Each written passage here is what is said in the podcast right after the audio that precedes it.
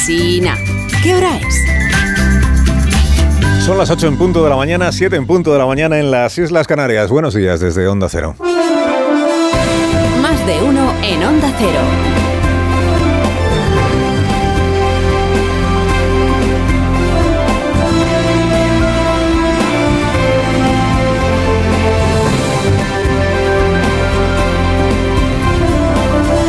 Tal? ¿Cómo están? Bienvenidos a una nueva mañana de radio. Estamos estrenando el martes 12 de septiembre de 2023. Hoy celebrando a Granada en este programa y en el día en el que Onda Cero presenta su nueva temporada radiofónica. Como es tradición, pues lo hacemos en, en Andalucía y puestos a elegir ubicación para dar la bienvenida a este nuevo curso radiofónico, pues oiga, qué mejor que la Alhambra, ¿no? Así que ya ha sido tomado el patio central del Palacio de Carlos V por el equipo de este programa. Eternamente agradecido el equipo al emperador por las comodidades que incorporó a este conjunto monumental y aún más agradecido a quienes precedieron al emperador en el poder. O sea, a los reyes nazaríes, que son los que en realidad pues, pues pusieron en pie buena parte del, conjunto, porque eran los, reyes nazaríes eran más amigos de los jardines y del sol y del agua seguramente que, que el emperador, y sin, sin, los que nunca habríamos tenido Alhambra. ¿Se imagina cómo habría sido eso usted?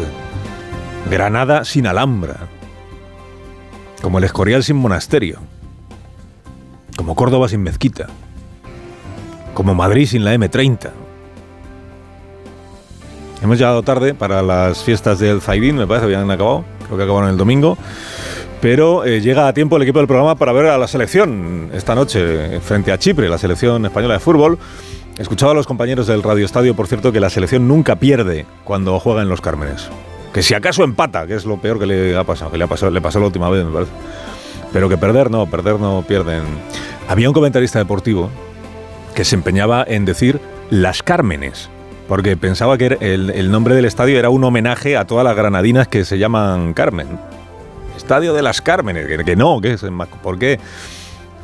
Pues mira, aquí también se ve la mano nazarí, porque la mano nazarí no porque fuera el mismo Emir que hizo la Alhambra, el que hizo el nuevo Estadio de los Cármenes, no, es que Carmen en, en Granada es el Carme, Carme árabe, que vendría a ser como la casita con huerto, en bancales ahí, con su parra, y, y de ahí viene el, el nombre, ¿no? Los Cármenes, son estos inmuebles, casitas con, con su huerto. Y no sé. Bueno, pues juega la selección en Granada. Y sin Rubiales, Luis Rubiales, el mandamás desahuciado de la federación, cuyo interés, claro, ya no está en lo que suceda en el césped, sino en lo que suceda, en lo que le suceda a él en la Audiencia Nacional. El juez ha admitido la querella de la Fiscalía y ha empezado a instruir el procedimiento judicial, que podría acabar, se verá, podría acabar con Luis Rubiales en el banquillo, esta vez no en el banquillo futbolístico, sino en el banquillo judicial, o sea, en el banquillo de los procesados. Bueno, hablaremos luego de Granada, después con la alcaldesa a las 9 de la mañana, reciente alcaldesa, ya lo he contado, la primera de la historia de esta ciudad. Hay una mujer al cargo. Hablaremos de todos los acontecimientos que acoge Granada en septiembre y octubre, que es temporada alta de, de turismo y de, de turismo de congresos y de congresos profesionales también. Hablaremos de la Legión de Gobernantes Europeos que va a aterrizar en Granada el próximo 5 de octubre porque hay cumbre europea en el Palacio de Congresos. Están ya los operarios ahí organizándolo todo, eh, retirando butacas para que haya más sitio, más espacio. Se han contratado intérpretes, claro, para esta cumbre europea, para, poder traducir pues, todo lo que se hable ahí a un montón de lenguas. Pues lo mismo el, el catalán eh, que el euskera, que el granaíno, ¿no? Están los intérpretes ya ahí preparados también. Y el anfitrión, naturalmente, pues será Pedro Sánchez, presidente en funciones de anfitrión. Bueno, será Pedro Sánchez, salvo que el 27 de septiembre el Congreso de los Diputados haga presidente del Gobierno de España a Alberto Núñez Feijó, que es una, es una opción que ya no contempla ni Feijó. Si es que alguna vez llegó a contemplarla en serio. Ayer predicó el señor Núñez Feijó ante la cúpula de su partido y dejó pocas dudas de que está resignado a perder. Prefiero pagar el precio de un no a un sí a un desgobierno de desigualdad. Que podamos mirar a los ojos a la gente desde la oposición o que tengamos que bajar la cabeza simplemente para entrar en Moncloa. Con la cabeza alta, perdiendo la, investidura. Y dando por hecho también que, la, la que quien va a ganar la investidura es Sánchez. Y que al PP, por tanto, le tocará seguir penando en la oposición hasta que haya nuevas elecciones.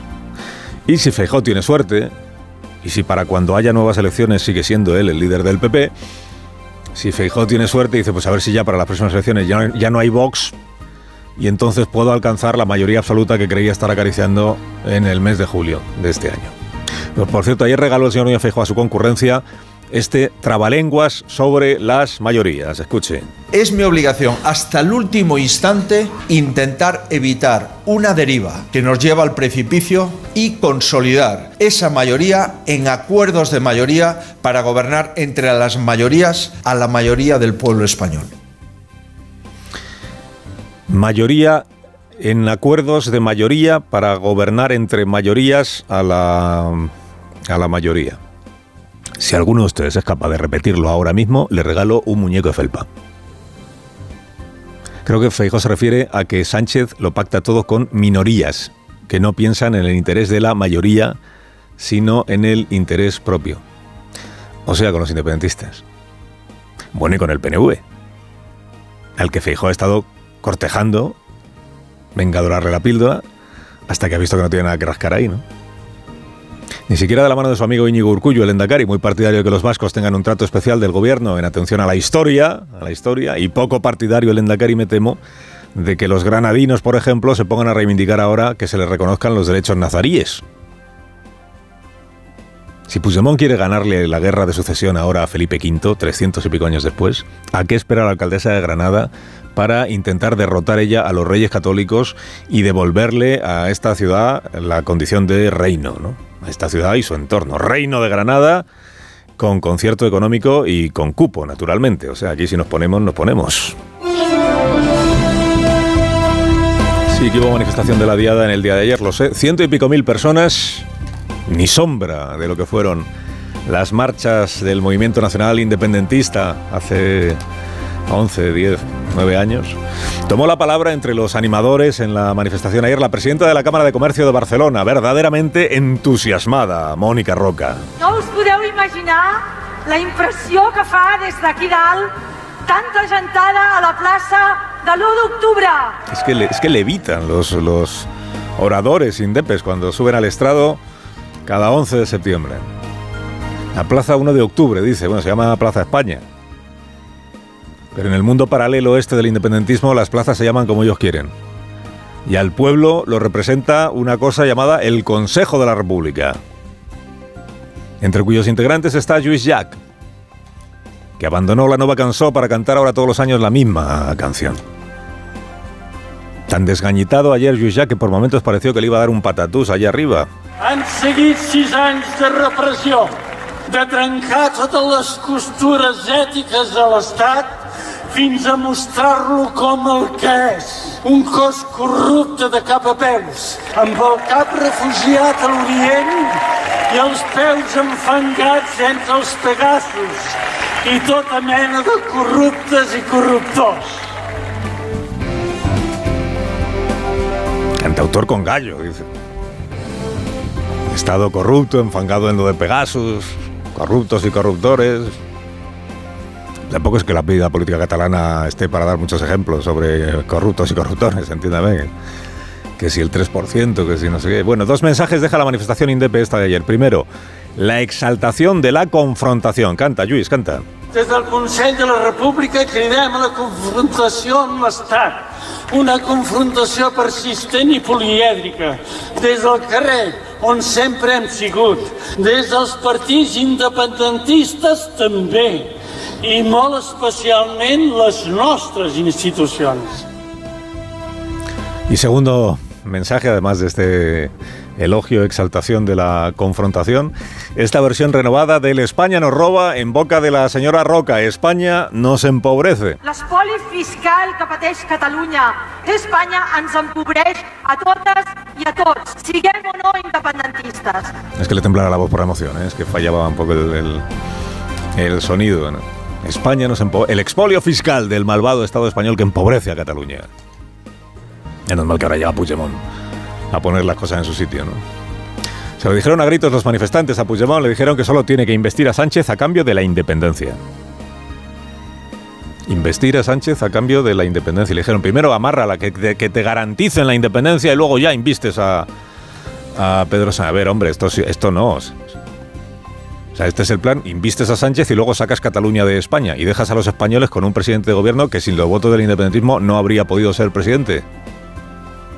Como diría Zapatero, Es asombroso, impresionante.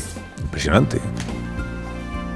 Asombroso. Zapatero ha conseguido el expresidente del gobierno el título de persona favorita de Yolanda Díaz para hacer de Kofi Annan entre Sánchez y Puigdemont. Sumar quiere a Zapatero como mediador. Y Sánchez quiere a Zapatero y punto, le quiere. Es un amor sobrevenido, es verdad, pero si se puede cambiar de opiniones, ¿por qué no se va a poder cambiar de afectos? Carlos Alsina en Onda Cero.